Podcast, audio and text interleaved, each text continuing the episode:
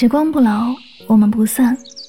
Hello，各位亲爱的小耳朵们，大家晚上好，欢迎收听与您相约治愈系电台，我是主播柠檬香香，很高兴和你相约在每一个孤独难眠的夜晚，让我的声音可以治愈你的孤独，伴你好梦，伴你好梦。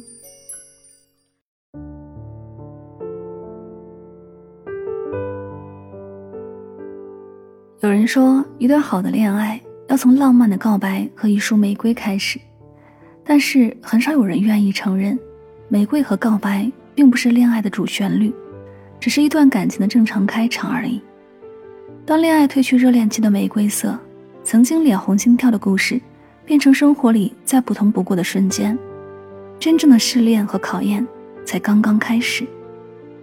换句话说，当你们对彼此摘掉光环和滤镜。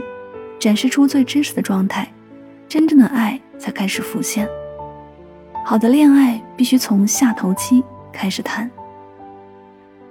年轻的时候喜欢看偶像剧，总觉得谈恋爱就应该像男女主那样，爱的赤诚热烈，爱的死去活来。长大之后发现，恋爱中并不只有粉红色的泡泡，大多数情侣在一起久了，都必须直面那些热恋期看不见的东西。在网上看过这样一个故事：女生通过社交软件认识了一个男生，两人很快聊得火热，不到一周就确定了关系。刚刚在一起时，男生对她照顾的无微不至，就像吹头发、丢垃圾、穿袜子这样的小事儿，都不舍得让他自己去做。这样的细节让女生十分感动，以至于自己忽视了男生身上的问题，比如他习惯和异性暧昧不清，喜欢通宵打游戏。热衷于借钱请客，可对于处在热恋期的女生来说，这些都被他当成了洒脱和可爱。他们分手的原因很简单：男生变得不再主动和细心，女生则觉得对方的生活习惯很下头，再也找不到最初喜欢的样子。其实我挺能理解他们的，不是每一对情侣都能接受真实的对方。热恋期结束，大多数人面对另一半的下头行为。都选择了主动分手。亲密关系是人性的试炼场，真正相爱的两个人，不仅能够享受热恋的美好，也要能够凭借相处的默契和爱人的能力，经营好一段长期稳定的关系。朋友小维去年结婚了，她和男朋友高中的时候认识，大学谈了四年，毕业工作后又谈了三年，最终牵起对方的手。一起敬了来宾的酒。大家都很好奇，要有多喜欢一个人，才能从校园走向婚纱，把将近八年的青春交付到一个人身上。他说：“网上有句话很现实，两个人在一起，一定有无数次想要分手和掐死对方的瞬间。但是感情嘛，拼的就是包容和磨合。”结婚之前，她觉得男友是一个大方浪漫的男人，可是结婚后发现，他也会在一些小钱上斤斤计较。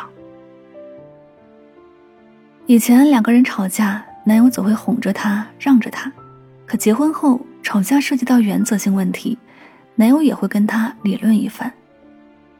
这些时刻都曾让她觉得下头，感觉对方变了。可仔细想想，哪有恋人只有优点没有缺点呢？哪有感情不经历磨合就能走到最后呢？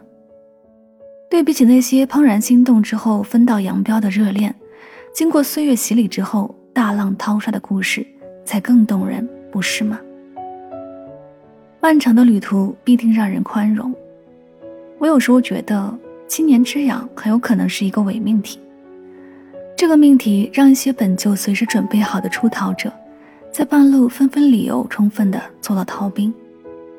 其实不是他们不想一起度过漫长岁月，是压根儿没做好一起长途跋涉的准备。好的恋爱是一个不断和生活交手试错的过程，也是不断发现对方身上的下头的行为，却依然可以接受这段关系延续的过程。一段感情能否长久，看的从来不是这个人会不会让你下头，而是在这些突如其来的下头时刻，你还愿不愿意？陪着他一起走下去。好的恋爱是从下头期开始谈的。这句话的意思是我愿意接受这个不完美的你，也愿意陪你继续爱下去。听过很多关于爱情的探讨，让我印象深刻的还是三毛的那句：“爱情就像在银行里存一笔钱，能欣赏对方的优点，这是补充收入；容忍对方的缺点，这是节制之初。”对于好的恋人来说，你们无论如何都不会破产。爱与被爱，包容与珍惜，都是你们最大的财富，支撑着你们度过余生的漫长岁月。愿你尽快找到携手一生的人。这里是与您相约最暖时光，感谢你的聆听。喜欢节目可以订阅此专辑，每晚睡前。暖心的声音，伴你入眠，晚安，好梦。